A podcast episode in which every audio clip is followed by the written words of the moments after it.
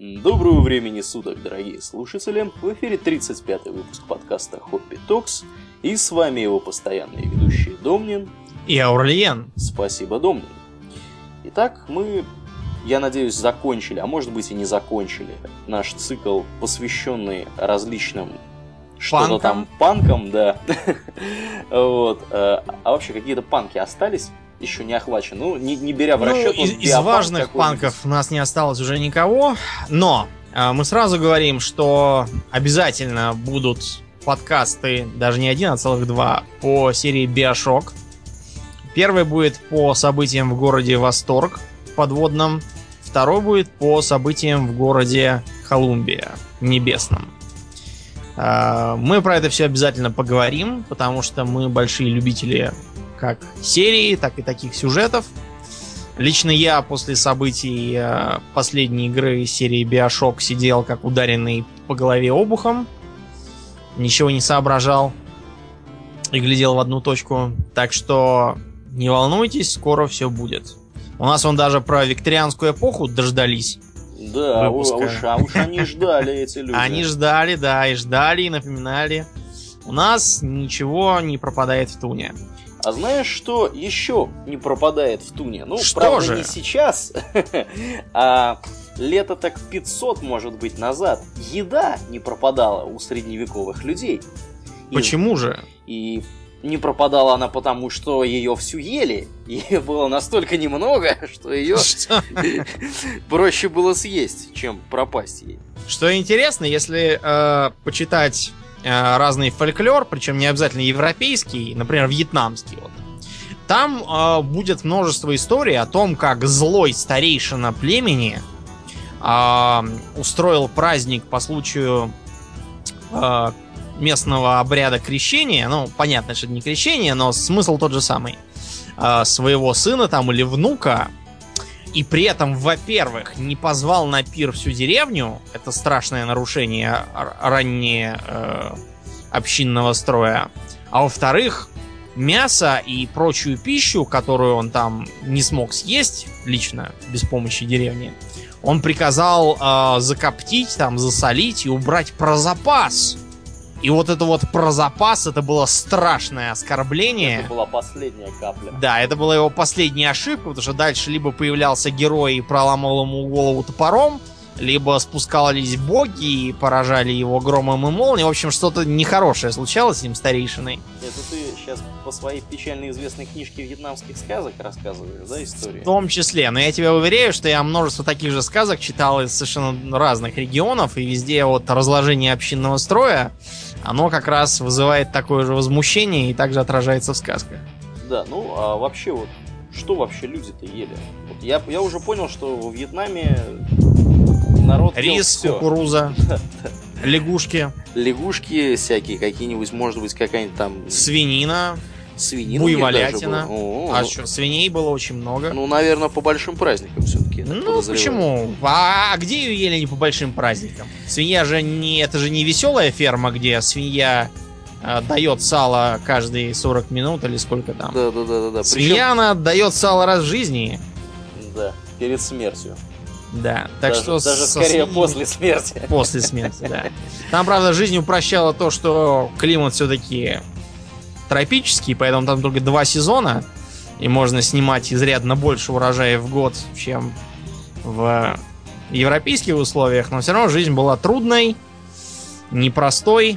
Да, свиньи не всегда охотно давали свое там сало и бекон и всякое Да, такое. кроме того, не будем забывать, что изрядная часть Вьетнама это горы, где трудно вести хозяйство. Но мы вообще сегодня не о Вьетнаме. Да, мы, мы поближе, о в другом регионе. Поближе говорим о, о, о более близкой нам Европе. И говорим мы, в общем, о чем мы говорим-то? Мы вообще собирались поговорить о крестовых походах, потому что давно уже думали эту тему, но потом вспомнили, что мы еще не договорили, в общем-то, про рыцарей. Про рыцарей мы успели сказать только про их замки, доспехи, да. оружие и, в общем, методы ведения войны. Угу. А вот про а, то, как э, рыцари жили вообще по жизни, мы что-то ничего не сказали до сих пор. Ну да. Ну... А ведь война, как, как-нибудь, она приятна для рыцарей, и невозможно заниматься круглосуточно. Нужно же вести более или менее мирную жизнь. Да. спасать принцесс от драконов, от злых. Ну, на самом деле, спасать себя от э, кредиторов злых, э, спасать свои леса от браконьеров злых. Ну, в общем, там такие были более приземленные дела. Да. Поэтому сегодня мы будем говорить о повседневной жизни рыцарей, о том, как они ели, пили, развлекались, э, учились, занимались делами и все такое.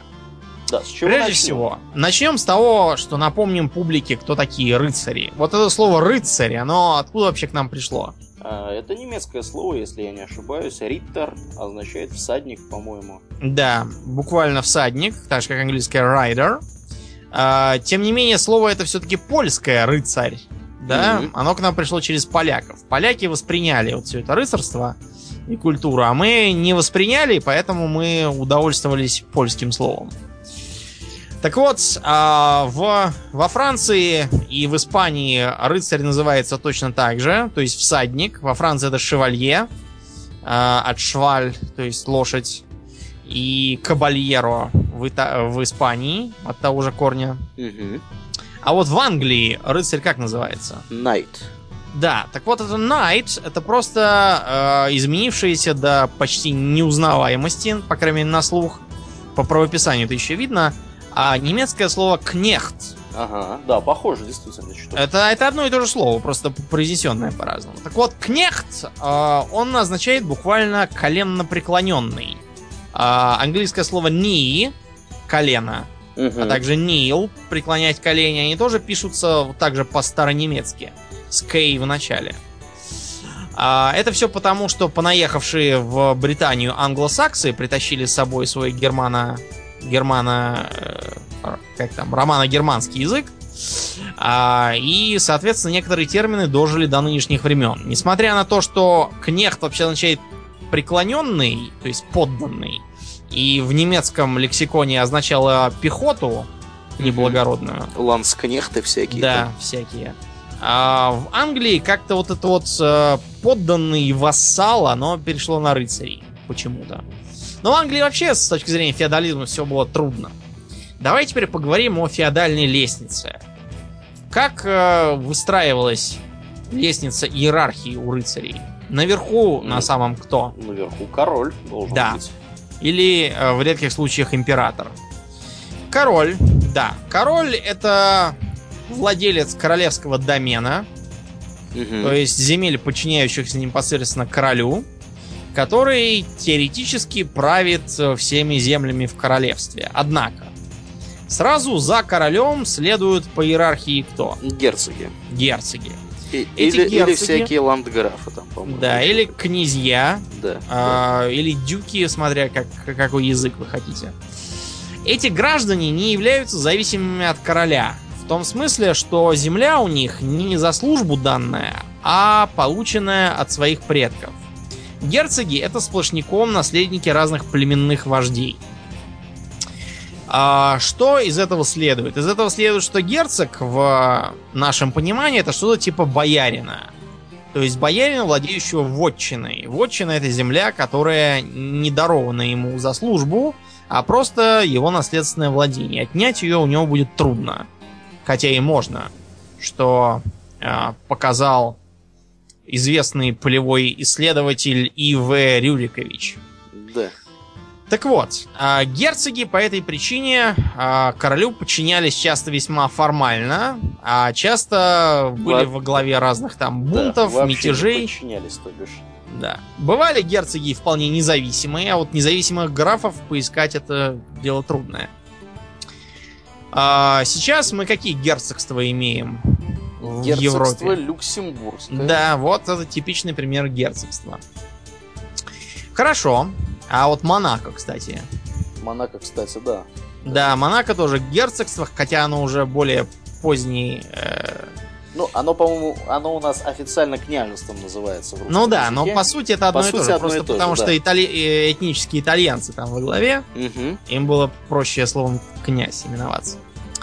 Хорошо. а следом за князьями уже кончаются потомственные владетели, начинаются те, кто получал свое владение за службу. Мгм. И это, разумеется, графы. Графа, да. Графы у нас бывают разные.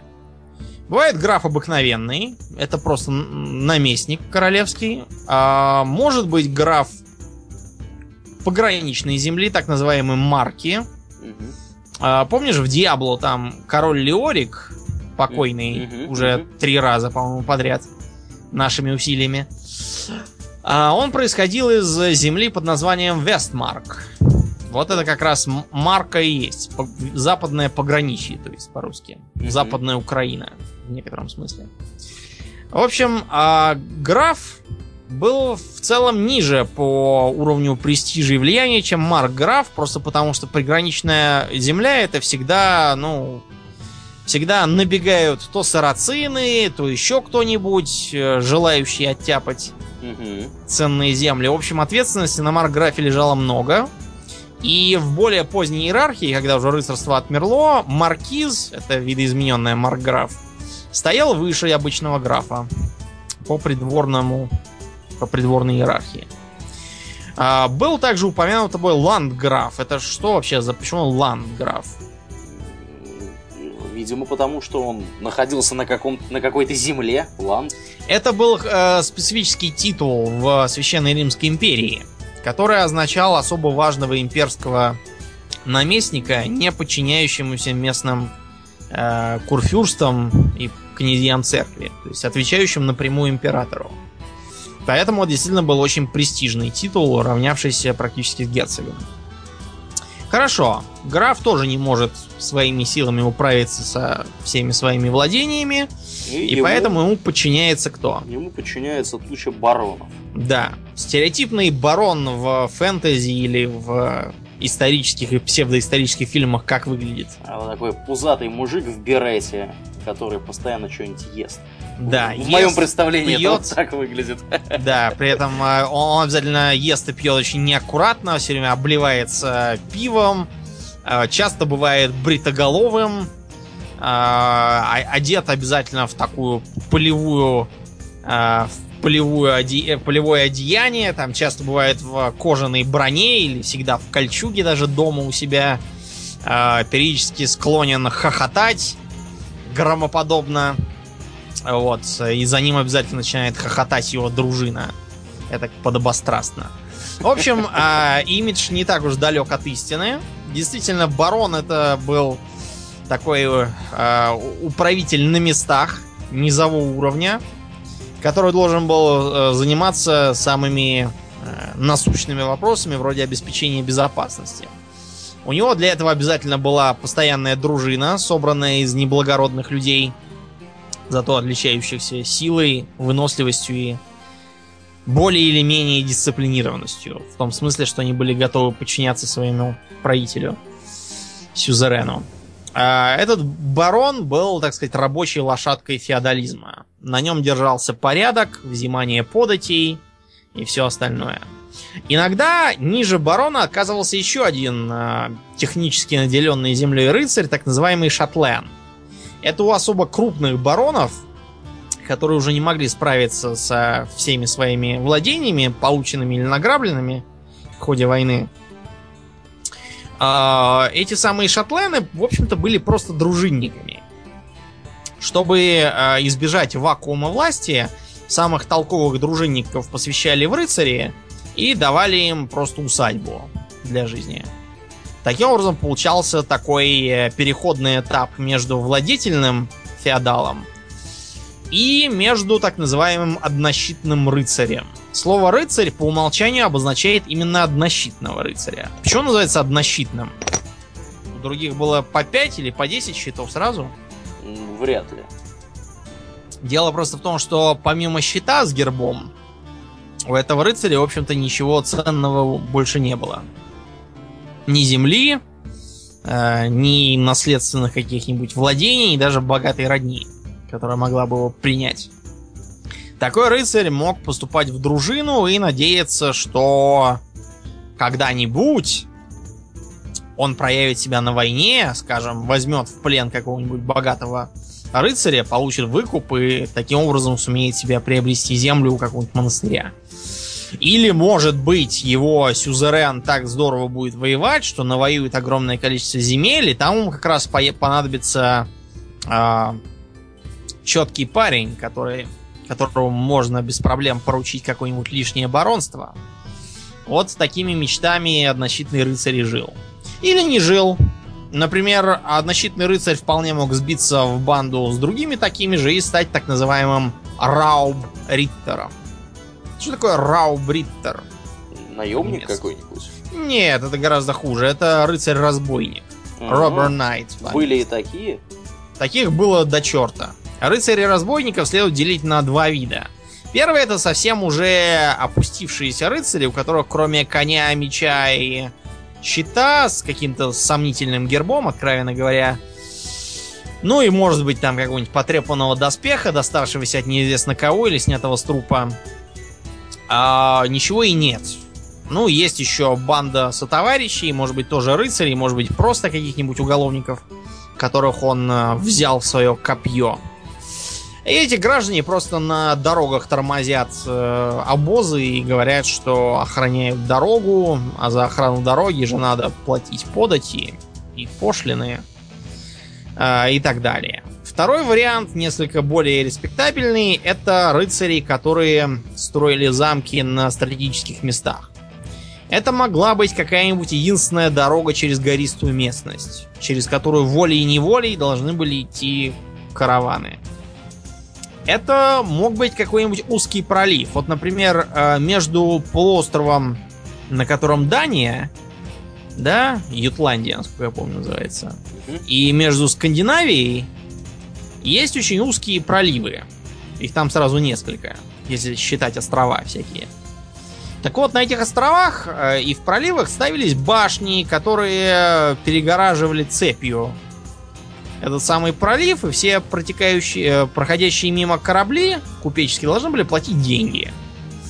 Э, когда корабли стали больше, цепи на башнях сменились или дополнились пушками, которые могли их потопить в узком месте. Так что волей-неволей приходилось платить.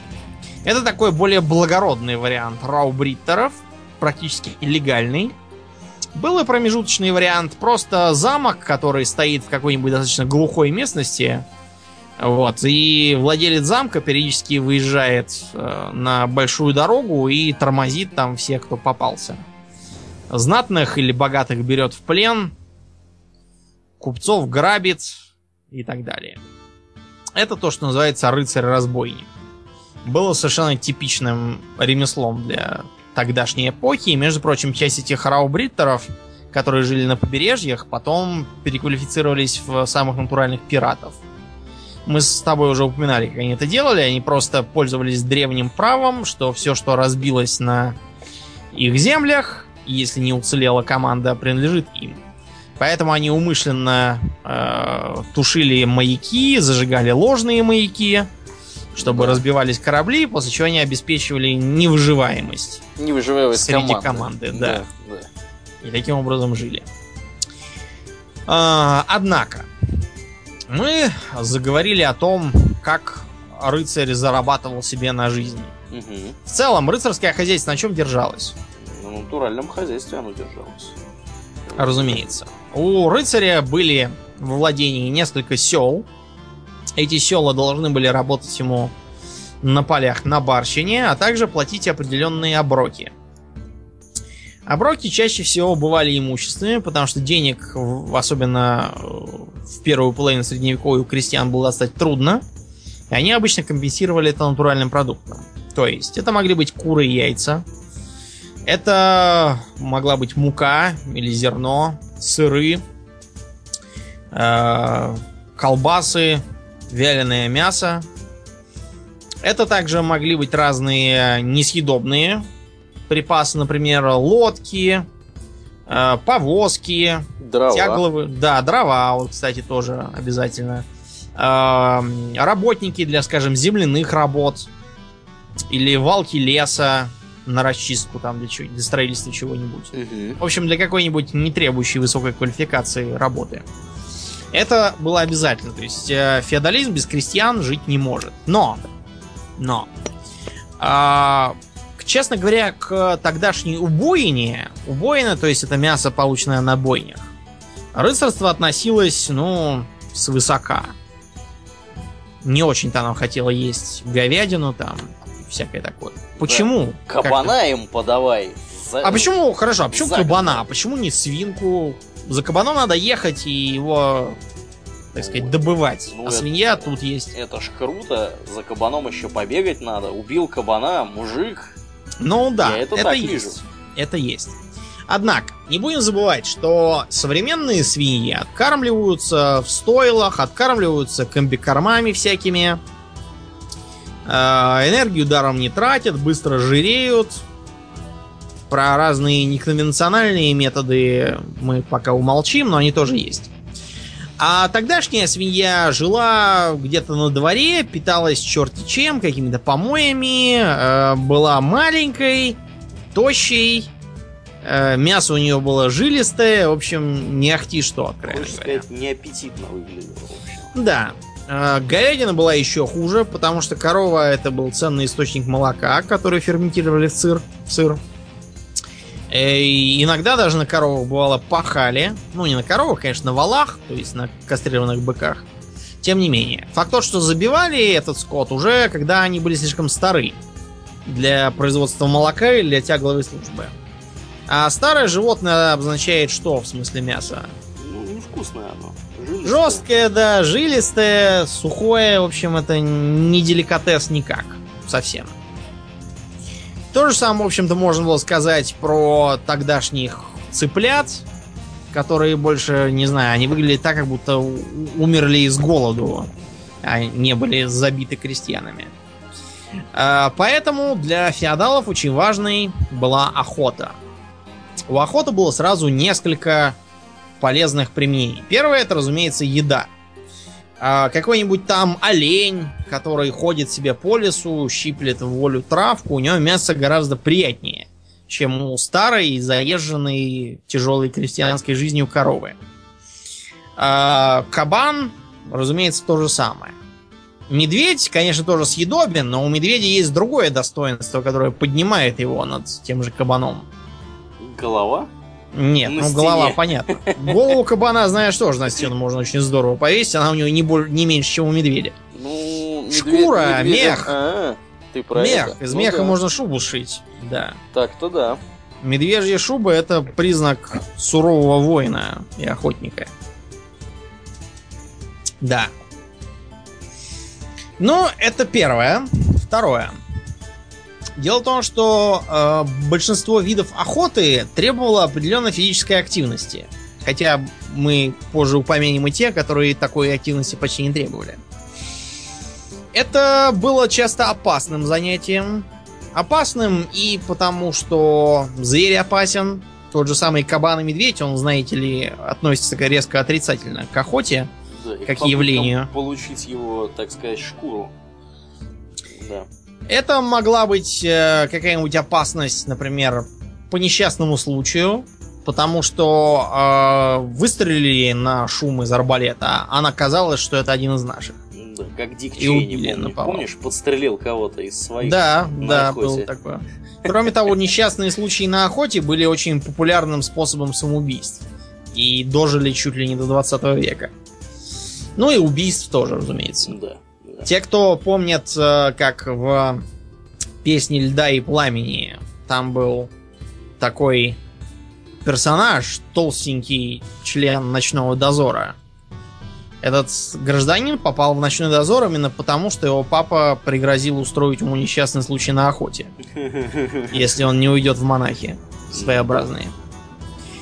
Кроме того, всегда был риск э, случайно забрести в какие-нибудь дебри, там попасться либо разбойником, либо, э, скажем, каким-нибудь э, враждебно настроенным феодалом. Такое тоже бывало, потому что понять, где кончается один лес, начинается другой, принадлежащий чужим, это трудно. А попасть на чужих лесников, которые без всяких церемоний относились к охотникам – вот. В общем, это было дело трудное, опасное и требовавшее э, изрядных физических данных, смелости и подготовки. Да, без подготовки вы рисковали отправиться вслед за неким Робертом Баратеоном. Да, был такой. Тоже в той же, в той, в той же песне «Льда и пламени», для которого очень плохо окончилась охота на кабана. Угу. Какие бывали виды охоты? Самый угу. популярный и растиражированный это, разумеется, так называемая псовая травля. Псовая травля всегда планировалась примерно как э, военная экспедиция. Собиралась здоровенная кавалькада. Э, было очень много и участников. Это знать, как правило, приглашенные соседи, вассалы, э, разные родственники тоже часто бывало. Изредка сеньора тоже приглашали, если охота обещала быть интересной. На скучную охоту сеньоров старались не брать, чтобы они э, не уронили своего мнения о вассале. А, почему она псовая? Потому что применялись разнообразные псы. На каждого зверя псы выводились разные. А, всякие мастифы, борзы, гончие это все из той эпохи. Псовой травлей кого травили? Оленей. Это сравнительно безопасная дичь э, лосей в тех местах, в которых они были. Впрочем, это достаточная редкость. Это только на севере, там, в Британии, Скандинавии было. Э, кого еще? Зайцев тоже травили сами, обычно в поле. Кабанов, медведей. Угу. Последние два случая э, практически всегда несли тяжелые потери для псов. Это означало серьезные финансовые потери, в том числе и для владельца этих псов, потому что стоили недорого, э, купить их было непросто, нужно было иметь контакт с заводчиками и всяким таким. Поэтому многие феодалы э, устанавливали особую повинность для своих подданных.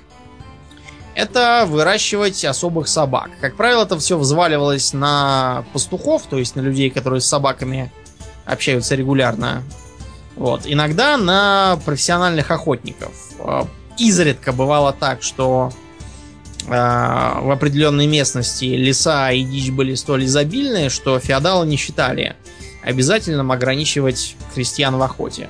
Да, но рано или поздно дичь все равно перевозилась. Кончалась, да, и так что все это до позднего средневековья не дожило. Крестьяне могли ловить только какую дичь? Очень маленькую, не считавшуюся достойной для феодалов птицу какую-нибудь, я думаю. Не обязательно. Кроме того, птицы часто были э, объектом другого вида охоты. Это были белки, а ежи. Они ели белок и ежей? Я тебе скажу больше. В начале 20 века э, на белок охотились э, в Америке, в США. Жарили над огнем на вертеле и кушали. Жареная белка. Жареная белка, да. Обычно их называли древесная крыса. Я, я не очень хочу думать, э, как бы, с, э, какие вариации были у этого блюда, потому что оно наталкивает на мысль, что обычно крыс наверняка тоже били и ели. Да. Били сурков, между прочим, в США тоже с ружьем. Жарили и кушали. Хомяков там всяких ловили. Кроме того, кушали ежей. Ежи считались мелкой разновидностью свиньи. Напомни, как по-английски будет ежик? Hedgehog. Хорошо. А что такое хог? Хог? Э, это кабан. А, кабан. Да, да, да. это кусты. То есть это значит кабанчик из кустов. Проще говоря, ежи считались мало маломерной разновидностью кабанов. Ну, такой немножко, немножко колючий. Ну, а колючий считалось, что это у них э, из-за того, что они маленькие, они развили необычайно щетину. Mm-hmm. Как у нормального кабана бывает щетина, а вот у них типа иголки. А, их просто обмазывали глиной и совали в открытый очаг.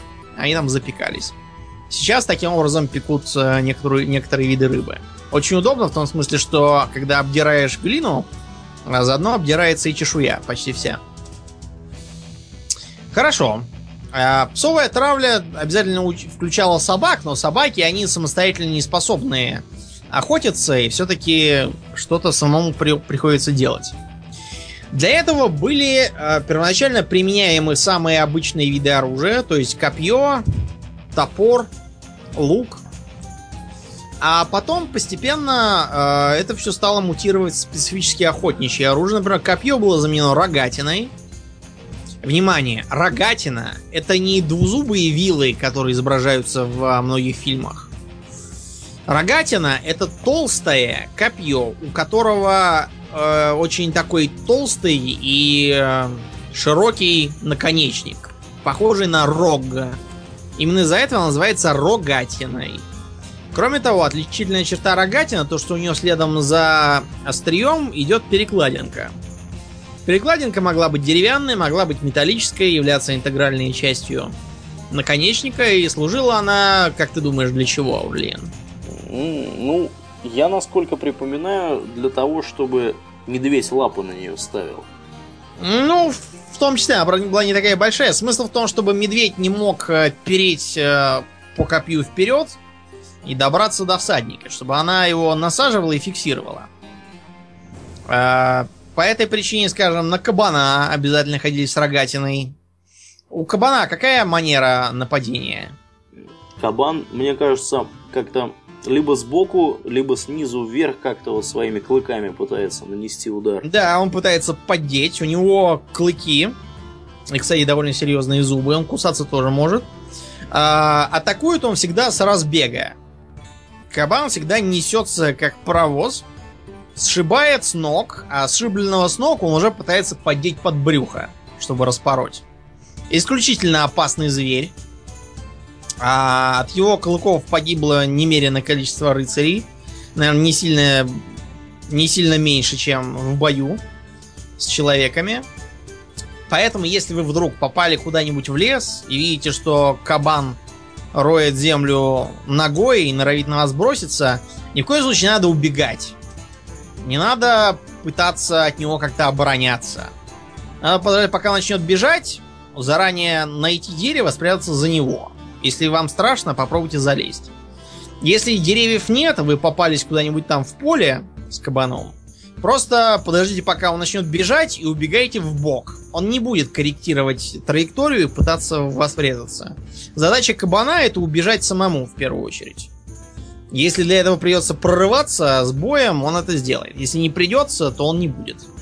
Все-таки он не хищный, хотя он вас съест тоже на счет раз. Всеядный же. Вот. Какая получалась тактика в борьбе с кабаном? Если есть собаки, то мы этих собак травим на кабана. А пока он ими занимается, подскакиваем на коне и бьем его рогатиной. К сожалению, на коне подскакивать можно разве что в поле, а густой лес к скачкам никак не располагает. Поэтому приходилось спешиваться и идти пешком, бить его рогатиной вручную. Что, разумеется, небезопасно, потому что если ударить неудачно, то вепрь вместо того, чтобы умереть, обратит все внимание на вас, и кончится это дело плохо. Никакие собаки его не остановят. А, бывало также, что охотиться приходилось либо совсем без собак, либо с э, недостаточным их количеством, чтобы как-то отвлечь вепри, тем более медведя. Поэтому в, э, вдобавок к копью, рогатине, Бралось также какое-нибудь рубище дрябящее оружие, типа топора или специального тесака. Типа фальшиона. План а, по э, охоте тогда был следующий. Находим медведя с помощью собак, потому что они последуют.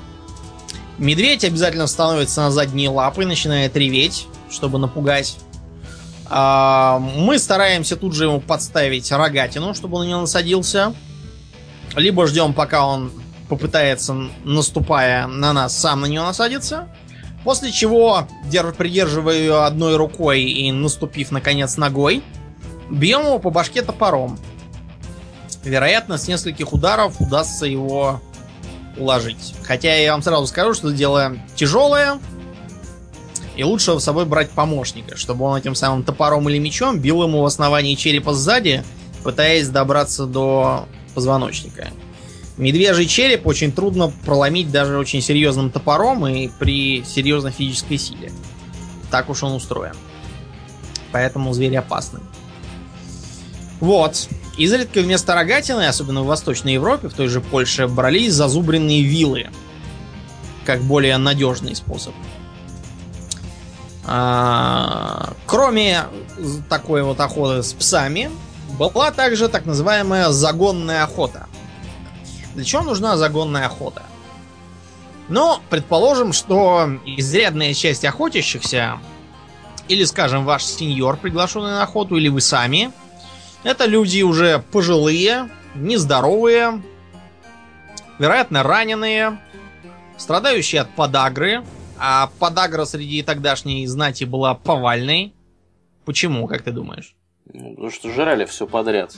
Ну, жрали слишком много мяса. Да, да. Что вредно, да. То есть подагра это что? Это заболевание суставов, которое делает очень трудным как передвижение пешком, так и езду верхом.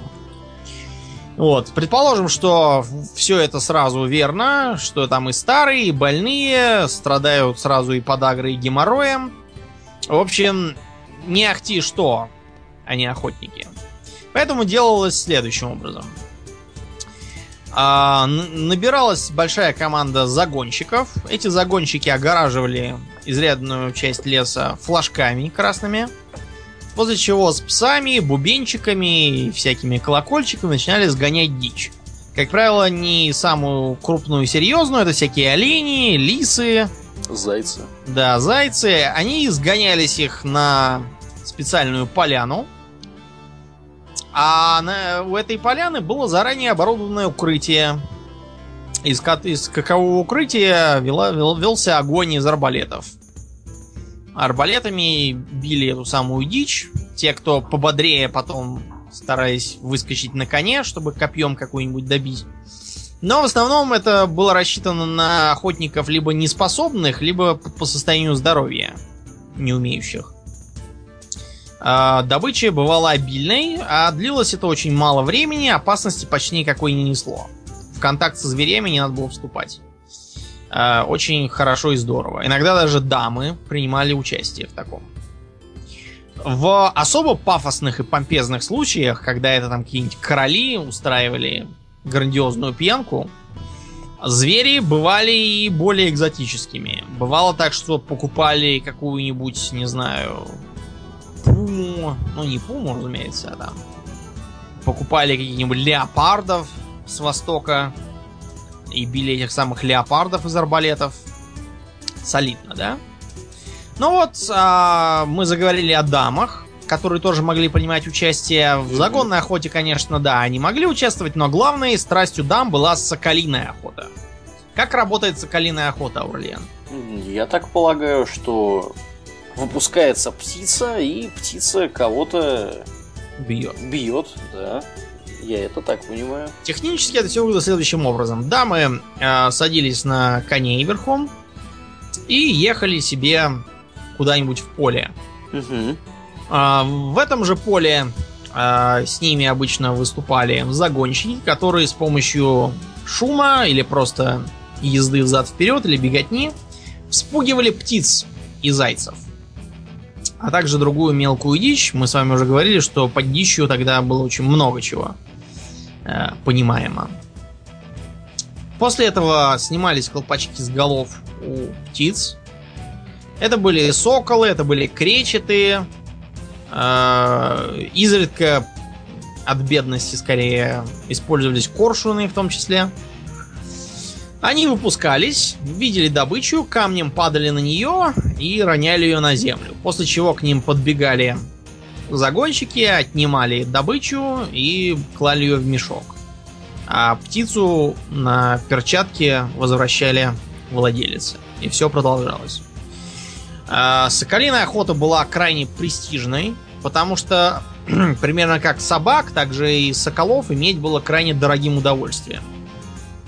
А в чем, Сокола... в чем, собственно, там была проблема? Их дорого было содержать или их дорого было Дорого покупать? было обучать. Обучать. А, Понимаешь, ага. просто так какого-то там сокола взять, но он не будет тебя слушаться.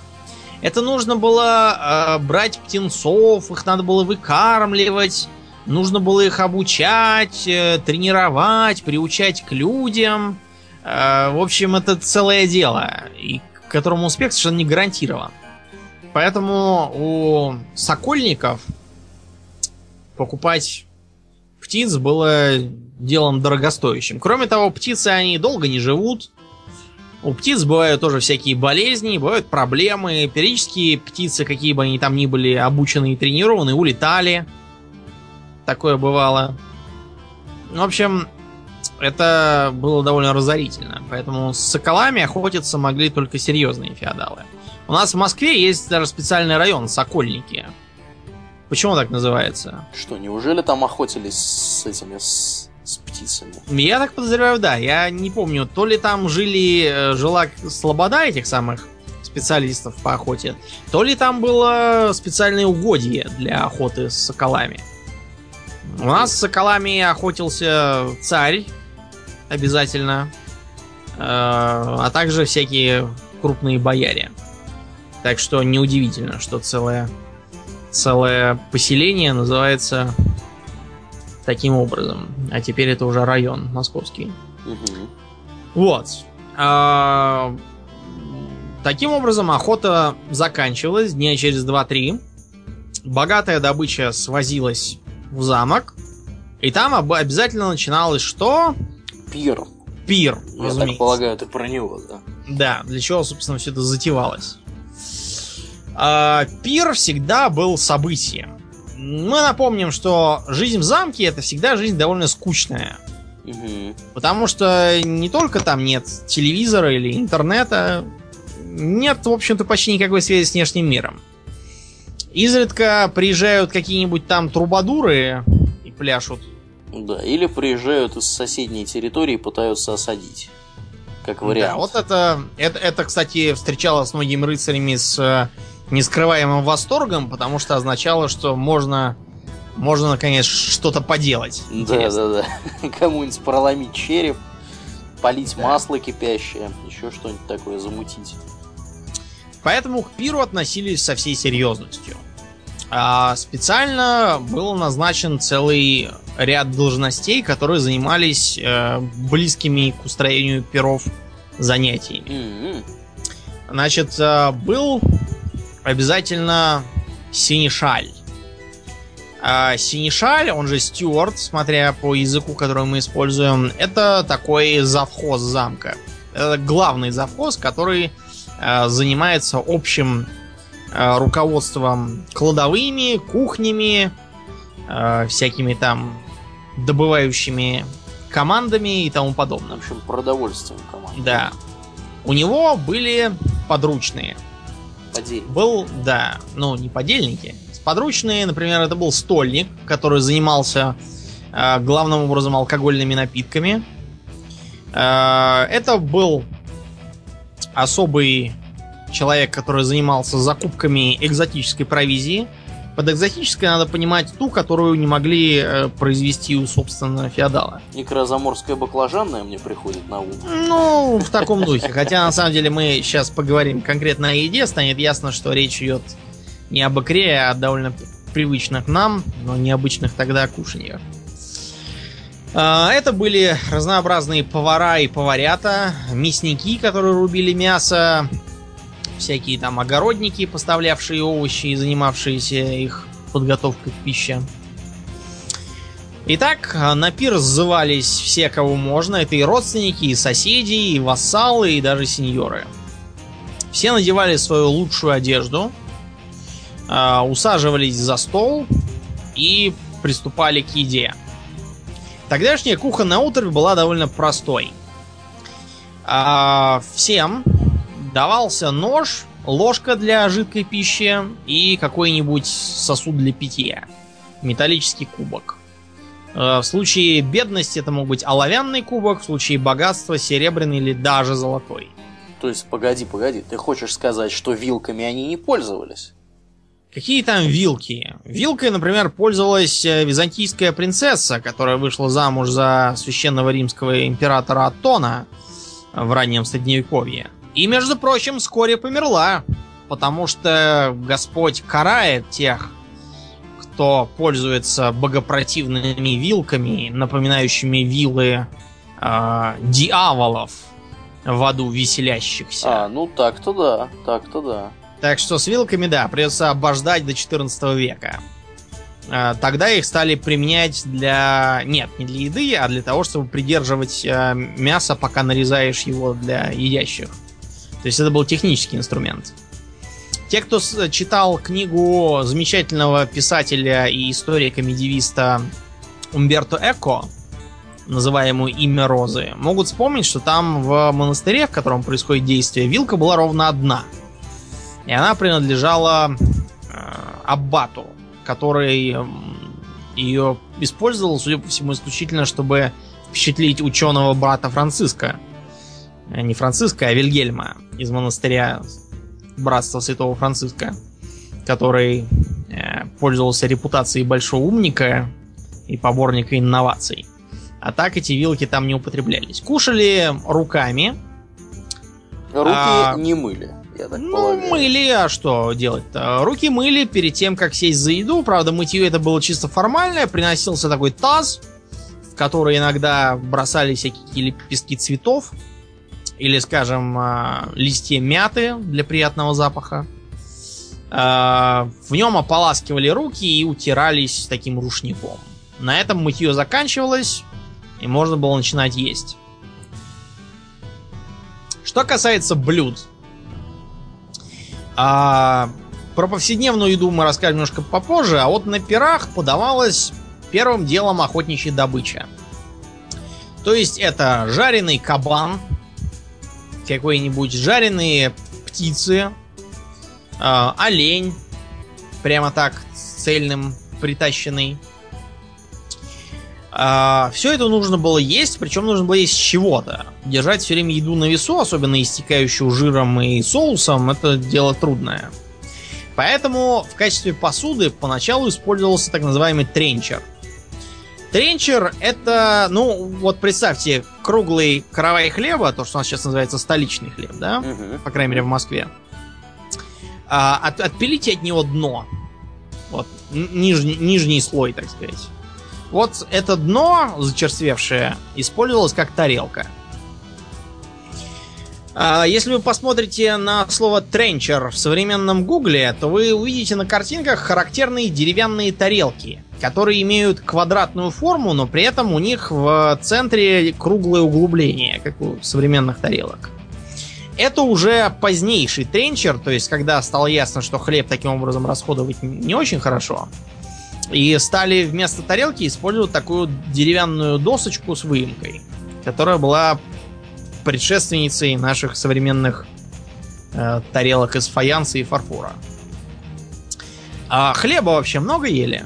Ну, хлеба ели изрядно. Ну, по крайней мере, зависит, наверное, от того, кто ел. Потому что простые люди, в общем-то, ели исключительно хлеб и каши всякие. Ну, Которая, в общем-то, делалась из того же сырья, из которого и хлеб. Да, да, да. Ну, что разницы принципиальной не было. Варили там супы какие-нибудь, но хлеба вот по некоторым оценкам съедал, э, скажем, простой человек до полутора килограммов, по-моему, в день мог его съесть. Да, но это порядочно, я подозреваю. Вы, вы можете представить, это полтора, полтора кирпича, да? Да, да. Ну, вот это много. Даже я столько не ем, при том, что я большой любитель хлеба. Мой покойный дедушка все время говорил хлеб всему голова. Я поэтому люблю черный хлеб. А, хлеб использовался не только в виде тренчера. Кстати, те из вас, кто читал ту же самую песню «Да и пламени», могут вспомнить, что там тренчеры тоже используются, но в их довольно архаичной форме. Там тренчер делается как? А, берем половину каравая, из него выковыриваем мякоть, а в пустое место заливаем рагу. Mm-hmm. И кушаем вроде шаурмы. И вон и как. Такое тоже бывало, да. Да. А, кстати, о жидких блюдах, супах и рагу. Действительно, супы были не очень популярной пищей, просто потому что не очень калорийные. А, если в повседневной жизни их ели, регулярно, потому что хлебово это всегда сытно, ну, по крайней мере, на некоторое время заставляет забыть о голоде, то вот если ты на перу будешь подавать суп, то о тебе что подумают? Что ты какой-нибудь прижимистый мужик. Да, что ты скряга, скупердяй. Э, к такому на пир не поедут больше. Скажут, что у нас кормят водой какой-то. Да. А, поэтому место супов в виде жидкого хлебова а, занимали так называемые рагу. то, что в современной Европе известно под огромным количеством имен. Так как я любитель кулинарии, Аурлиен может подтвердить. Да, да, да, большой любитель. Большой любитель, поскольку Аурлиен у меня гостевал далеко не раз и питался у меня. Да, я остался, я остался жив после этого. Более того, скажу вам, дорогие друзья. Ну, а он, он преуменьшает. На самом деле он всякий раз за обе щеки ест то, что я готовлю. Ну так нет, я не преуменьшаю, я именно подтверждаю твои слова. Да. Так вот, а рагу в современной Европе огромное количество. Это и характерное для британской кухни стью. Это и, собственно, рагу, это французское слово. А, это и разнообразные местные вариации, типа, скажем, гуляша венгерского, да? Угу. Разные там айнтопфы, которые у немцев есть. Ну, в общем, много чего. Самое разное. Это свидетельствует о том, что в средние века такая еда была крайне популярна, потому что а, без повального употребления разработать такое количество местных вариаций практически невозможно. Ну да, да. Вот. А, что касается разных лакомств, которые подавались уже после того, как все нажрутся в Трихаре. Мясо, птицы и рыбы. А, были фрукты. Какие фрукты рыцарь мог себе добыть без особых проблем на стол? Видимо, фрукты местного производства, а также какие-нибудь сушеные там финики, что-нибудь в таком вот духе. Да, то есть это было либо то, что собирается здесь, яблоки, груши, угу. сливы, вишня, э, некоторые ягоды, типа той же клубники. Но на самом деле земляники, то, то что тогда называлось земляникой, даже сейчас было считалось очень мелким. С юга, да, привозили разные там э, дорогие блюда из тамошних фруктов, например, э, лимоны и апельсины в меду, э, виноград, тоже как-нибудь э, засушен, например, в изюм или тоже законсервированный в меду. Угу. А, чернослив делался, некоторые другие сухофрукты. Из моря везли инжир, сушеные финики, как ты говорил. Да, я вот удивился, что у нас вот в магазине, я тут недавно ходил, смотрел специально, где что производят. Изюм везут из Ирана у нас, представляешь? Я думал, что откуда-нибудь поближе. Я тебе могу следующее сказать, потому что я этим тут занимался немного по бизнесу. Вот у нас, э, например, картошку в магазине везут из Израиля там или еще. Почему? У нас картошки у самих до дьявола. Тем не менее, в супермаркетах ее не найдешь по той простой причине, что картошка, которая выращена и собрана, это еще не продукт. Эта картошка должна поступить на сортировочную базу, где ее помоют, почистят от лишней земли, взвесят, э, упакуют в сеточки по размеру и весу, отбракуют лишнее там и все такое. Угу. Вот после этого будет продукт. Таких баз у нас, ну, мало. Э, мало, я до того мало, что даже собирался чуть ли не сам этим заниматься, пока это сейчас заглохло, но потом посмотрим, что будет. Да, ну вот ты упомянул Израиль, у нас из Израиля, между прочим, возят, не знаю, как у вас, у нас возят сок прекрасный. Ну вот. вот. Так что я продукцией Израиля полностью доволен. Я-то тоже доволен, просто мне кажется, что нужно свое развивать, а не ну, только. естественно. Израиль это, конечно, хорошо, ну так вот, а, что касается того же меда, который использовали для консервации. Почему именно мед? Ну, а, надо понимать, что он изолирует от кислорода. Uh-huh, uh-huh. Кислород немедленно отсекает, э, отсутствие кислорода отсекает все аэробные бактерии. Да. К сожалению, существует еще огромное количество анаэробных. Вот, например, есть такая прекрасная, прекрасный такой микроорганизм, как ботулинус. Да. Между прочим, несколько сколько-то там граммов, вот сейчас да, скажу полную очень цену. маленькое количество. Маленькое количество этого самого токсина достаточно, чтобы убить все население планеты. Тем не менее, обратите внимание, что речь идет о токсине. То есть, э, я, например, уверен, что в жизни сожрал огромное количество, э, собственно, ботулинуса и прекрасно себя чувствую. Просто потому, что сам ботулинус абсолютно безвреден. Угу. Но вот если он попадает в анаэробное, анаэробную среду, то есть без кислорода, то начинает бурно производить соответствующий токсин, от которого дать дуба можно в течение двух-трех суток. Да, ну обычно это происходит, когда пытаются грибочки закатать в баночку. Вот. При этом путем не помыв, да. И рассчитывая, что ну там же мы же мы же кипятим и стерилизуем, а, а, а, мы вам ответственно заявляем, что такие температуры, которые вы можете дома устроить, они бутулинус не убивают, они наоборот ему способствуют. Делают его сильнее. Делают, да, его сильнее, как сказать, такой, такой, такой микроорганизм митшанец. Поэтому надо быть аккуратным. Ну так вот, э, мед применялся как консервант, а также его ели как подсластитель а также как сырье для изготовления замечательного алкогольного напитка. Вот я, например, сейчас э, сижу с э, такой старомодной глиняной кружкой меду. Да Мед делается и, в Суздале. И чувствую, что ты там прикладываешься постоянно. Да, это суздальский мед, так называемый полуполтинный. Угу. Это правда отстойный, потому что я у них люблю больше мед опричный. Опричный? Да, опричный, потому что он с э, пряностями. А-а-а. Есть у меня еще тут в погребке припрятанные запечатанные бутыли с э, медом казацким, с можжевельником и перцем. Но он что-то меня тоже не очень впечатляет. А причный мне ближе. Так вот, медовуха и мед были очень популярными напитками в раннем средневековье, после чего они постепенно сошли на нет практически везде. Как так вышло?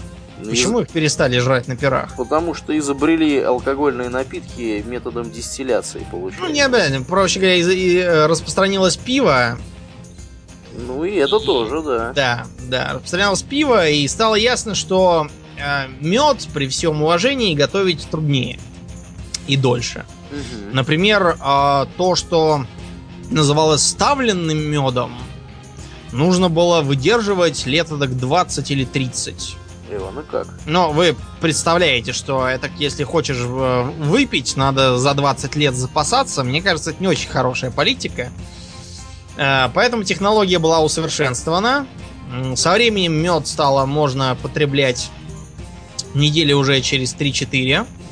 То есть технология приблизилась к пиву. А дальше встал вопрос. Зачем мы будем использовать дорогостоящий мед как сырье, если есть дешево стоящий э, ячмень там или что еще, из чего можно пиво гнать? Uh-huh, uh-huh. Ну вот поэтому медоварение, оно сейчас находится в упадке. Откровенно говоря, пивоварение тоже сейчас в упадке, потому что то, что у нас тут э, продают, это не пиво никакое. Химическая хрень. Да, это какая-то дрянь совершенно немыслимая. Вот это э, в меде в этом, я уверен, знаете почему? Потому что он стоит 200 рублей за литр. Вот, не меньше.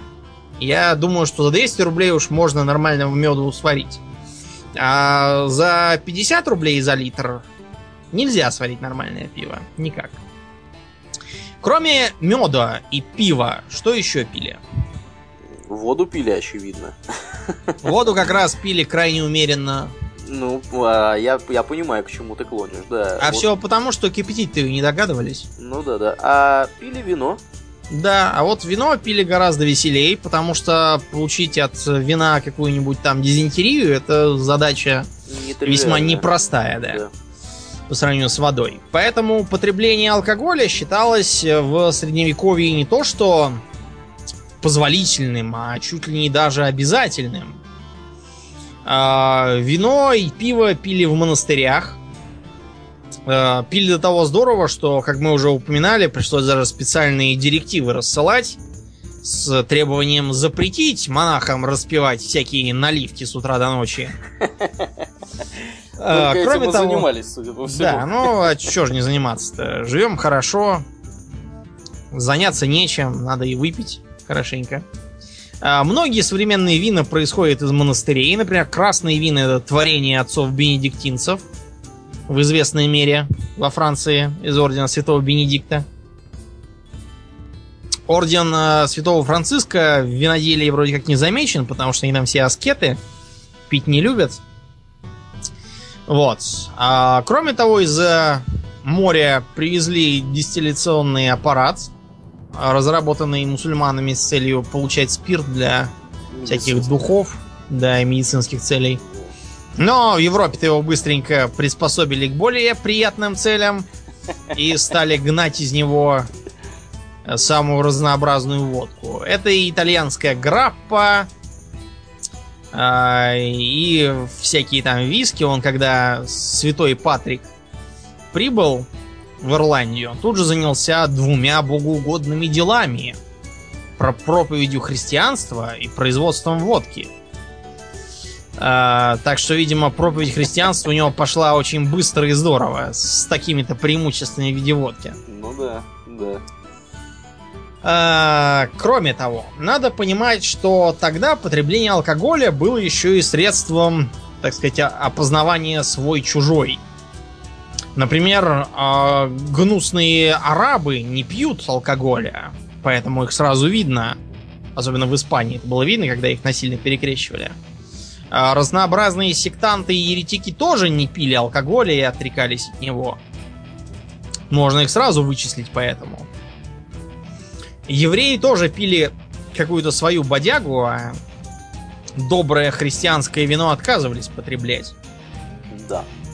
Поэтому сразу было заметно, что, как там на Украине говорили, не петущая людина, э, або подлюка, або еще там чего-то.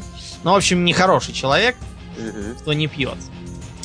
А, когда князь Владимир Красное Солнышко решал, какую веру принять, либо э, более привычное и соседствующее мусульманство из Волжской Булгарии, либо православное христианство из Византии, серьезную роль сыграл запрет на употребление свинины, что сразу подкосило бы мясную промышленность, промышленность тогдашнюю.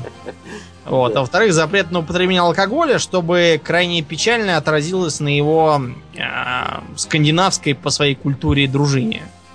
А скандинавам же им только дай возможность, они будут бухать целый день. Ну, да. У них даже рай состоит из потребления алкоголя и драк, и баб. Да, да. Итак, э, поели гости, попили, однако им становится скучновато. Поэтому их должен кто-то развлекать, а также они должны сами развлекать и себя тоже. Ну, первое, Кто что приходит на ум, это развлечение при помощи музыки. Да. Какие-нибудь там арфы, флейты и прочая такая ерунда. С одной стороны, заставить э, играть на арфах, э, флейтах, лютнях и прочем можно было местных дам. И часто так и бывало. А, хозяйка замка начинала брякать на своем музыкальном инструменте и услаждала таким образом слух э, гостей. Также некоторые доброволицы э, из числа гостей могли попробовать. А изредка бывало даже, что кто-то из мужчин тоже умел играть на лютне и начинал что-нибудь петь. Но это опять же редкость. Проблема была в том, что от хозяйки дома требовалось сидеть за столом и заниматься гостями, а не услаждать их слух. И поэтому применялись наемные музыканты, разнообразные там галиарды, э, трубадуры, жонглеры, труверы. Кстати, трубадур, слово, не имеет ни малейшего отношения ни к трубам, ни к дурам. Я вас уверяю. Это какое-то старофранцузское словцо труб, которое обозначает изящество, остроумие, а, острословие, ловкость, что-то такое. То есть это, проще говоря, острослов трубаду, а не тот, кто играет на трубе. А, как правило, в начале пира они играли какую-нибудь э, веселенькую музычку, пиликали на скрипках. Между прочим, скрипка, как э, музыкальный инструмент для вечеринок потеряла такой статус только с распространением гитары в сравнительно современную эпоху. А до этого, включая конец 19 века, скрипач был в большом почете на любой деревенской пьянке. Кстати сказать. И даже во всех кабаках там у пиратов тоже на скрипках играл чуть ли не каждый второй музыкант. Почему? Потому что на скрипке можно пиликать очень быстренькую, такую бодренькую мелодию, чтобы плясать, орать, безобразничать. Да, бить морды. Да, это только вот когда из Испании полезла гитара, скрипка потеряла э, свое очарование, потому что гитара, как ни крути, она попроще. Не требует ни смычка, э, не вызывает ассоциации с э, какими-то евреями в бантиках э, и со скрипочками и все такое. Так вот, а, поначалу музыка шла без слов, а потом, когда все уже нажрутся, напьются, все садились и начинали слушать какие-нибудь песни. Песни бывали разные. Это могла быть э, песня духовная. Такую надо было спеть хотя бы одну, чтобы застраховать себя от обвинений в э, ереси, чем-то там еще. Ну, в общем, в том, в чем всегда обвиняли бродячих музыкантов. Они не успевали отбиваться от одного обвинения в богохульстве и распущенности, чтобы не наткнуться еще и на второе. Другие были разнообразные рыцарские песни, которые прославляли подвиги славных паладинов, побивающих мавров. Типичный пример таких песен это песнь о Роланде. Ты не припоминаешь, что там такое было в этой песне про Роланде? К сожалению, нет. А что там было? А, Карл Великий идет войной на Сарацин в Испанию. И он э, почему-то там должен отступать. Или просто еще почему-то я так не понял из этой песни, хотя я ее читал в школе. А, в своем арьергарде, то есть в задней части войска, э, он оставляет э, маркграфа Роланда, которому дает свой рог чтобы тот затрубил в него, если станет совсем туго, и тогда Карл придет и спасет его. А, и Роланд а, пафосно превозмогает нападающих на него сарацинов, и только когда с помощью предателя они умудряются его сразить, он, умирая, трубит в рог, и прибегает Арагорн, и... А, извините, это из другого произведения. А, прибывает Карл Великий а, и побеждает всех. В общем, а, о чем эта песня? О том, что надо быть храбрым, верным и не требовать от своего сеньора помощи по всяким пустякам. Видимо, эту песню надо было в обязательном порядке прослушивать всем вассалам в королевстве Франции в нравоучительных целях. А, что интересно, что а, действительно был такой Марграф Роланд, и, разумеется, был такой Карл Великий, и действительно был такой поход, в котором Марграф Роланд погиб. А, только он был как бы не против сарацин, не против каких, а против вовсе даже христиан. Басков. Тех самых, которые сейчас в Испании бузят. А не тех, которые сейчас поют на телевидении. Нет, да, не того Баскова. Вот. И э, типичный, типичный прием тогдашних песен это замещение врагов на тех, кто враги в данный исторический период. Э, вот, и придумывание разных там романтических деталей. Другой э, характерный э, прием, который тогда упомина... употребляли, это смешение эпох. То есть э, берем короля, например, того же Карла Великого, припутываем к нему деяния э, короля Карла Лысого э, и заодно еще, чтобы уж э, вдвоем ему было не скучно, Карла Толстого. Кстати, а что это вообще в франкских землях за манера называть королей? То у них Карл Лысый, то Карл Толстый. Еще не хватает только Карла Похмельного, Карла в трениках и Карла, вышедшего покурить. И, и... Карла, которого, которую у Карла украл Карал. Да, и будет, в общем, полный набор моих соседей по подъезду. А, так вот, смешиваем их всех и лепим историю, исходя из такой легендаризированной картины. У нас в России это тоже есть. Вот, например, читал ли ты всякие сказки про... Не сказки, а былины про богатырей, которые съезжаются ко двору князя Красносолнышка Владимира. Да, да, да. Про это даже мультики сейчас снимают. Да, но снимали несколько. В основном, правда, отстой, подражающие западным мультикам. Ну да ладно. Факт тот, что, эм, как бы так сказать, Карл, э, извините, Владимир Красное Солнышко не сражался с басурманами. У него главная задача была это политические сделки с Византией а также со своими неприятными братьями. Да. Поэтому э, в историях про Владимира Красное Солнышко очень здорово заметен след от Владимира Мономаха, который был его потомком и жил заметно позднее, в совершенно других условиях. То есть тут мы видим смешение двух князей воедино, хотя они никакой связи между собой не имели в историческом смысле. С другой стороны, а вот богатыри у него, да? Как называли э, хороших дружинников во времена Владимира Красное Солнышко? Не знаю, перед Храбрые. Так. Или хоробрые. Хоробрые? Да. А богатырь это а, а, а, совершенно явственно тюрко-монгольское слово богатур. Ну, это да. Да.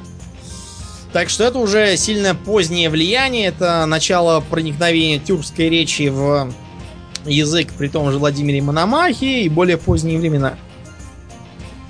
Э, когда у нас появились самые разные слова. Например, раньше говорили пес, а теперь говорят собака. А, раньше говорили обязательно секира, а сейчас говорят топор в том числе. А, а уж про всякие там башни, сундуки, башмаки, шашлыки, мне кажется, даже глупо упоминать. Да, и про ямщика тоже. Да, и про ямщика тоже. Потому что ямщики это изобретение Чингисхана, равно как и слово. Хорошо, это песни героические. А вот начал наш трубадур петь песню романтическую – Давайте поговорим о рыцарской любви. Да. Надо понимать, что рыцарь это практически всегда человек женатый. По крайней мере, вдовец. Разводов тогда еще не было. В том виде, в котором я сейчас. Не, ну если очень хотелось, то можно было, конечно, организовать свою церковь и развестись. Да, как это сделал один Генрих VIII. Да. В одной стране, которую мы не будем сегодня называть. Угу. Однако это все-таки прерогатива королей. А простому рыцарю развестись это было дело трудное. Ему проще было э, бить своей жене морду до тех пор, пока она идет в монастырь. А вот, это был довольно легальный способ развода, которым э, многие злоупотребляли. Романтическая любовь тогда имела крайне мало общего с браком. Ну, просто практически совсем не имела ничего общего. А брак тогда заключался по каким принципам? Ну, брак заключался по принципам целесообразности, хорошая партия, какие-нибудь там э, преференции, извест... да. Да, да, да, известные родители, древний род, опять же, богатые какие-нибудь там товарищи. Ну, э, вот это вот про богатство и древний род уже немножко из более поздней эпохи, когда э, разбогатевшие э, купцы стали повально отдавать повально женить э, своих э, сыновей на богатеньких, в смысле не богатых, а знатненьких дочках обнищавших дворян, чтобы сделаться баронами и графьями. А вот в раннее средневековье, а также в высокое, была в моде совершенно другая идея. Например, э, браки заключались, чтобы заключить союз те из вас, кто играл в э, замечательную стратегию Crusader Kings 2, могут вспомнить, что там нет такого принципа, как заключить союз. Там можно просто заключить а, брачный союз, из которого уже вытекает союз политический. Который, опять же, заканчивается со смертью кого-то из брачующихся или из тех, кто заключал за них этот самый брак. Кроме того, а, браки заключались, чтобы упрочить свое положение. Вот, например, а, некий а, барон захватил земли соседа, убил его, а для упрочения положения женил своего сына на оставшейся дочери покойного соседа. И все, и подкопаешься. Если что не так, скажут, ну так и чё, что мы с ним поссорились, я его убил. Я же не в нагляк захапал его землю. Вот его дочь, этими землями владеет она. А она, э, по странному совпадению, супруга моего сына. Так да. что очень жаль.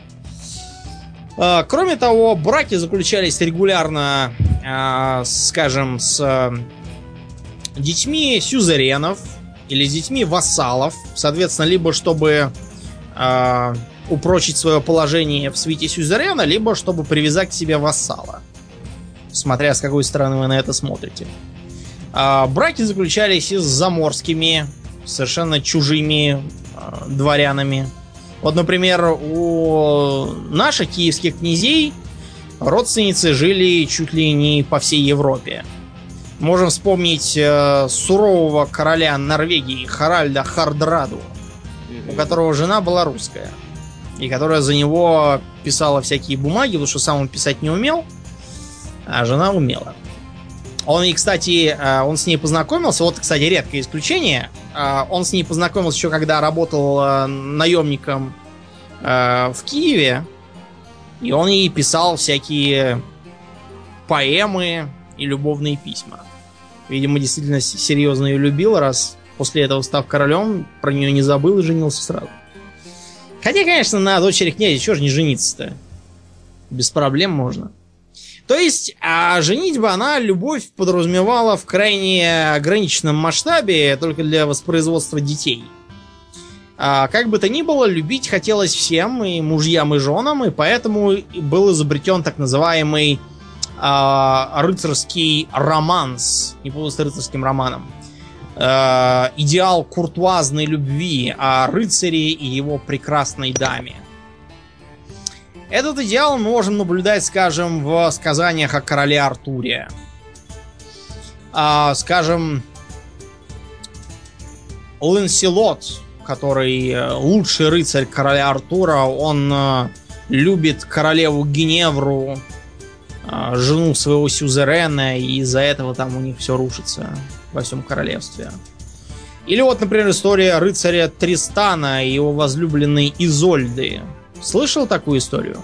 Да, что-то где-то отголоски какие-то были. Жил да был рыцарь Тристан. Рыцарь Тристан этот был э, племянником короля Марка, который был э, королем Корнуолла. Внимание, то, что я сейчас говорю король, обозначает в западной терминологии так называемого petty king.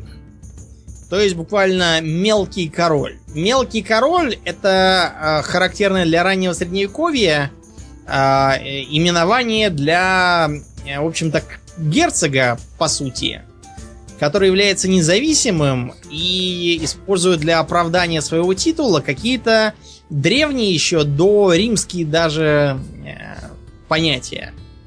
То есть, когда э, королевства были размером, ну, с племенные владения, да? Угу. Поэтому он Petty King. Так вот, э, этот самый король Марк просит своего приехавшего племянника, благо сыновей у него нет, а сам он старенький уже, разобраться с э, приехавшим из Ирландии рыцарем Мархальтом, который, в общем, пытается отжать э, бабки у Корнуэлла. И в случае чего грозится все спалить. Ну, то есть он, конечно, не так говорил, он просто вызывал на поединок кого-нибудь со двора этого Марка, а если не хотят на поединок, и, и, ибо некому буквально, то пусть платят дань.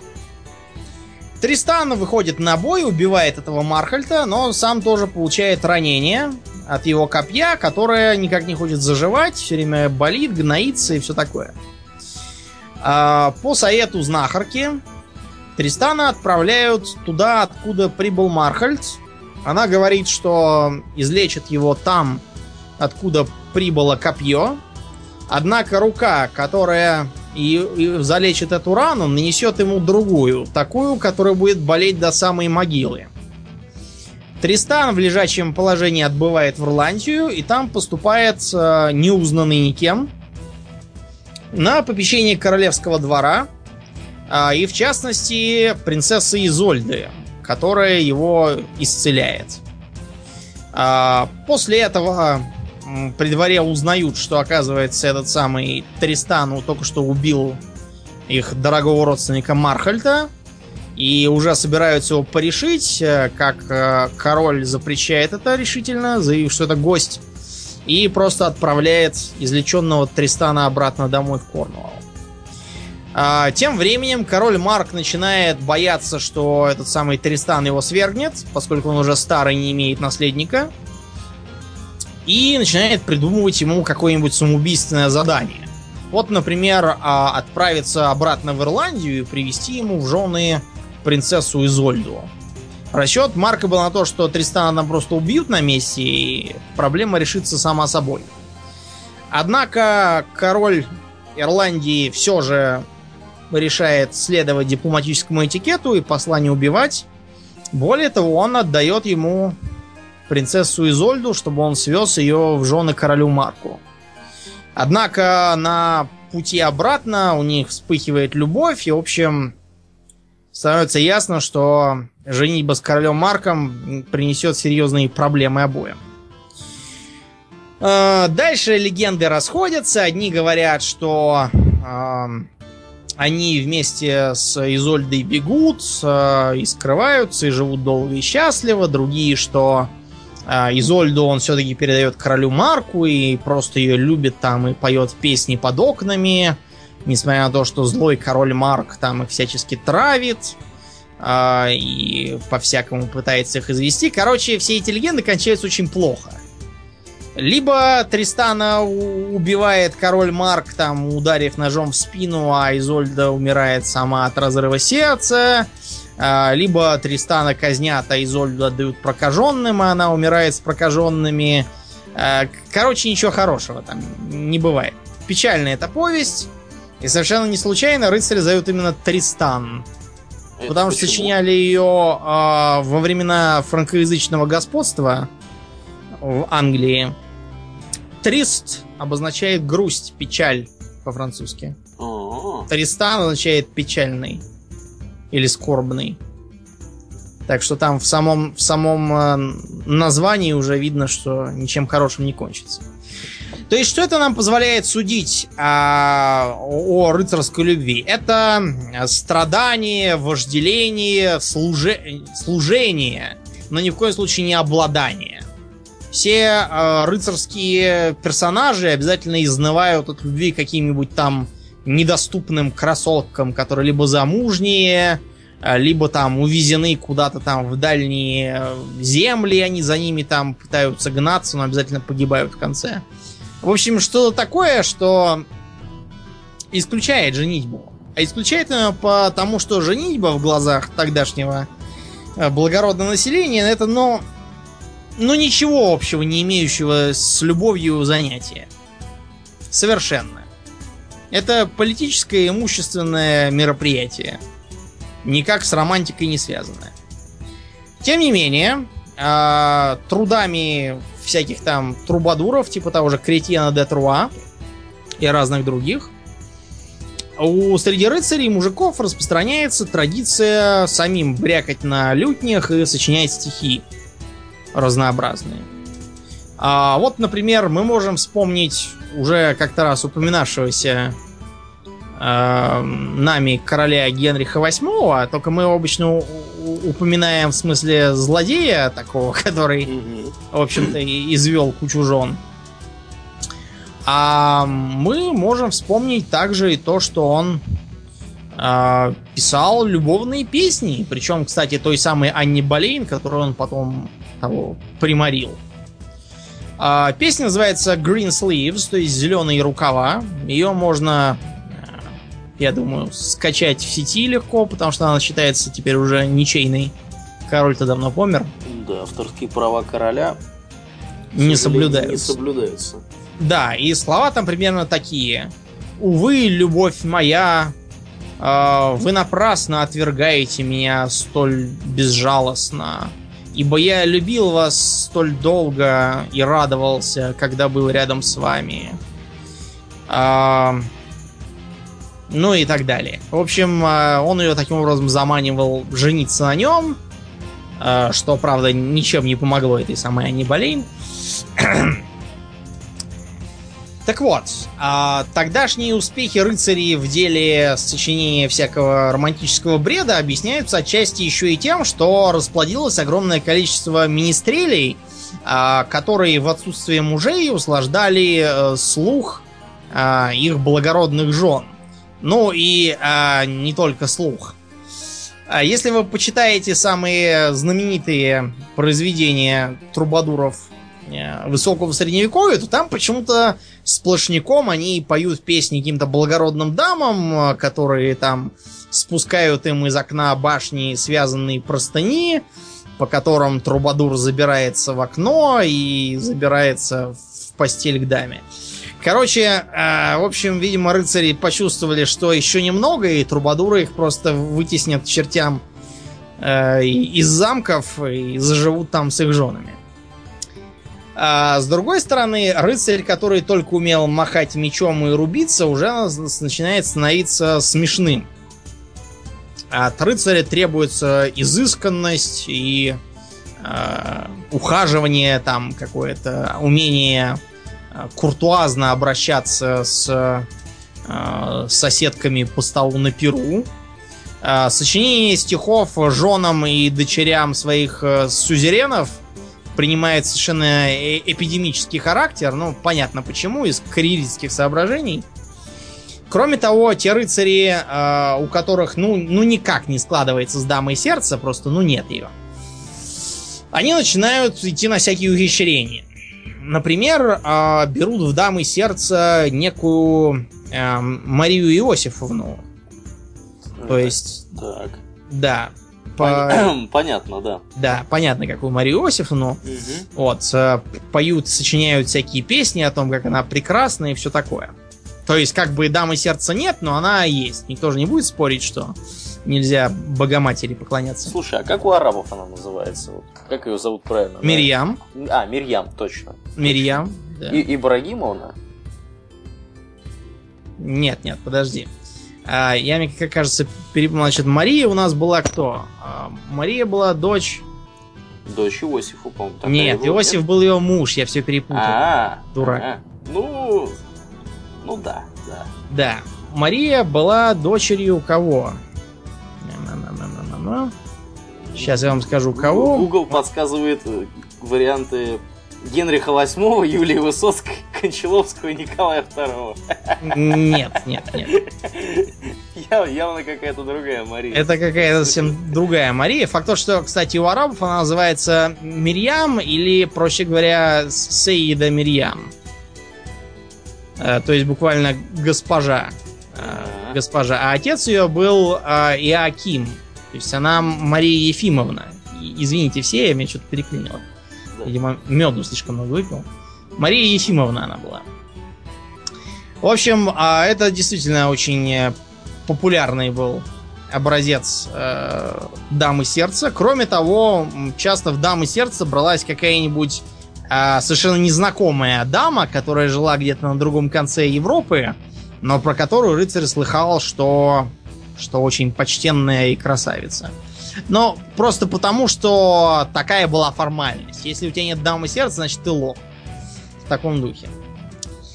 А, кроме того, иногда бывали такие дамы сердца эм, э, эрзацные. То есть, проще говоря, рыцари, которым было нечем заняться, а скука у рыцарей была проблемой почище военных неприятностей, они, например, занимали какой-нибудь мост и ждали, пока э, проедет э, дама у дамы у этой они типа взамен за проезд отнимали, ну как не отнимали, просто она им дарила какую-нибудь там перчатку или платок, или носок, или что там еще могли им дать. После чего а следующий рыцарь, который шел, а, ему говорили, мы вот тут взяли за проход у такой-то дамы ее платок. Не хотите ли сразиться с нами за милость этой дамы? А, дальше, если удавалось победить претенденту, то он ехал с этим платком, догоняя даму, возвращал ее. Дама должна была ему сказать большое спасибо. Это было тогда очень круто, что дама тебе сказала большое спасибо.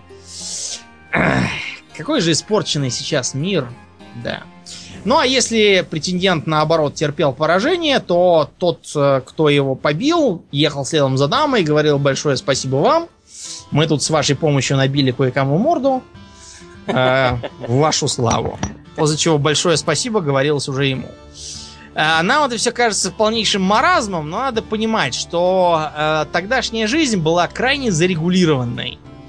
И за пределами дозволенного пошевелить пальцем было уже большой свободой. Так что вот эти вот все э, глуповатые с нашего, э, как бы, с нашего холма э, игры, они были очень, очень прикольными и давали, так сказать, смысл этой серой жизни.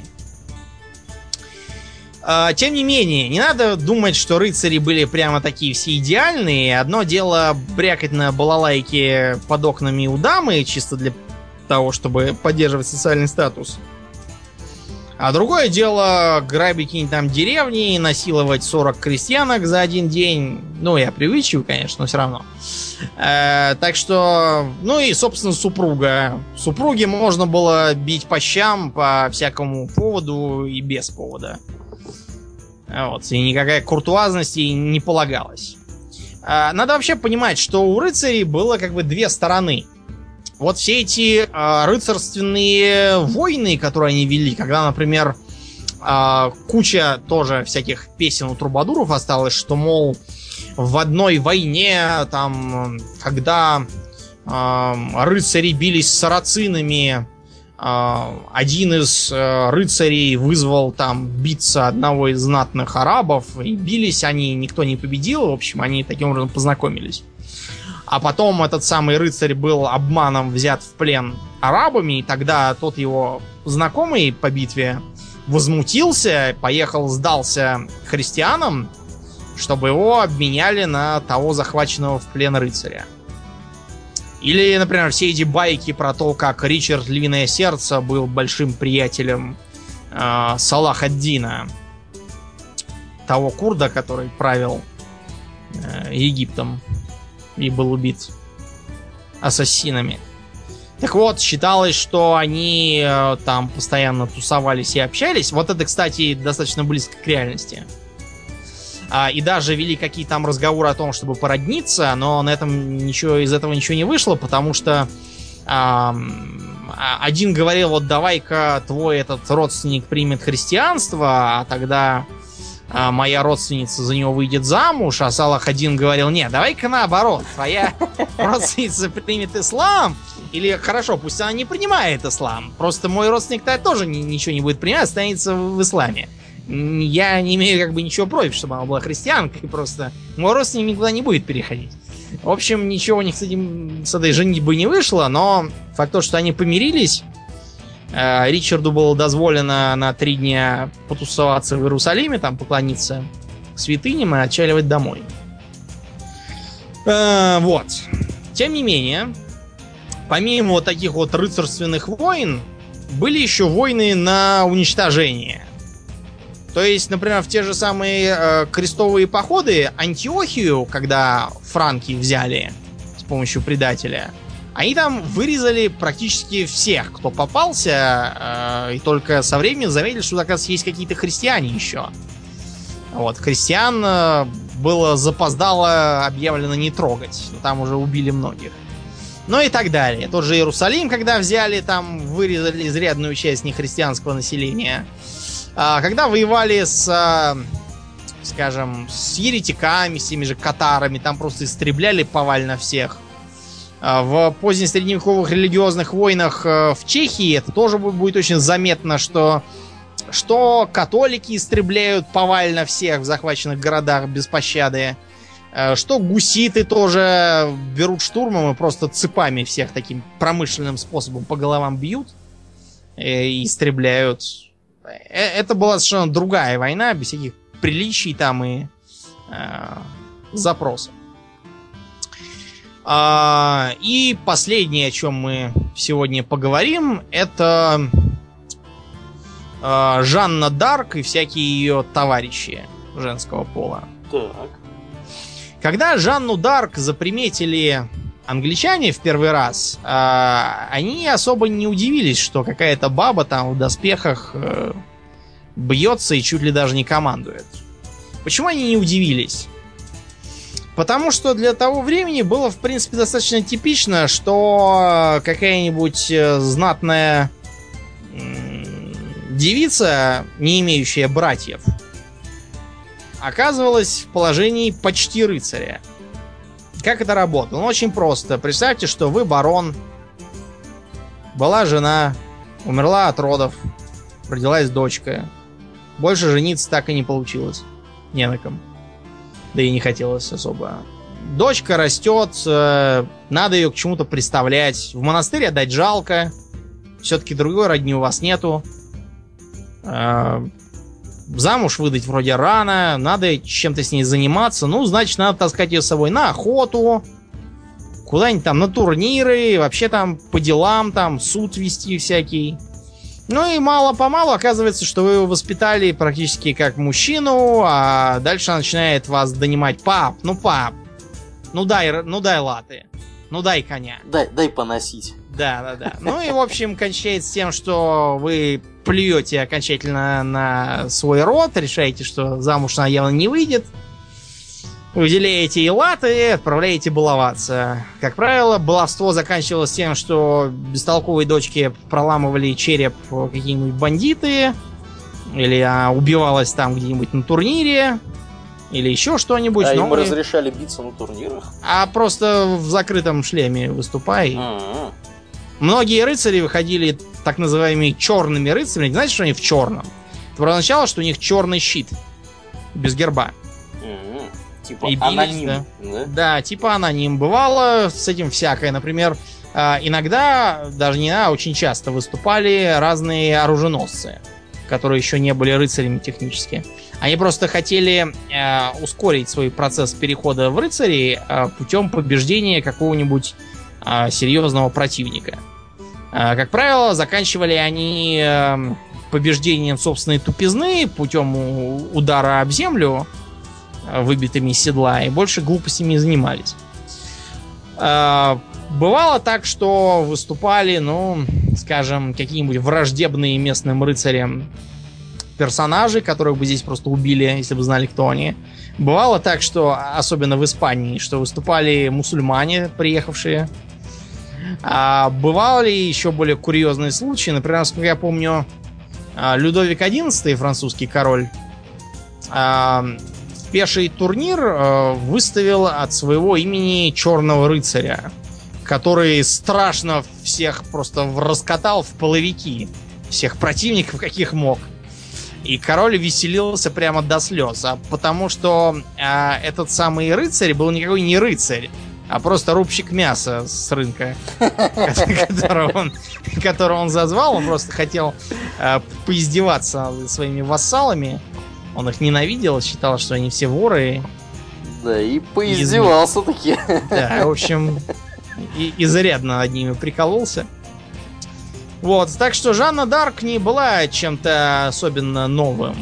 Э, кроме того, регулярно бывало так, что какая-нибудь дева в доспехах использовалась э, как, не знаю, как какой-нибудь там символ борьбы. За Правда, в конце ее обычно либо быстренько выдавали за кого-нибудь замуж, либо, как в случае с, э, с Жанной Дарк, э, просто мочили, да, и все. После того, как она перестала быть нужной. Вот такая вот была противоречивая, неровная, местами скучная, местами, наоборот, крайне захватывающая жизнь у рыцарей тех времен. Да. За пределами их, так сказать, военных походов. Будем заканчивать? Да, будем. Будем заканчивать. А, я напоминаю, что это был 35-й выпуск подкаста Хобби Токс.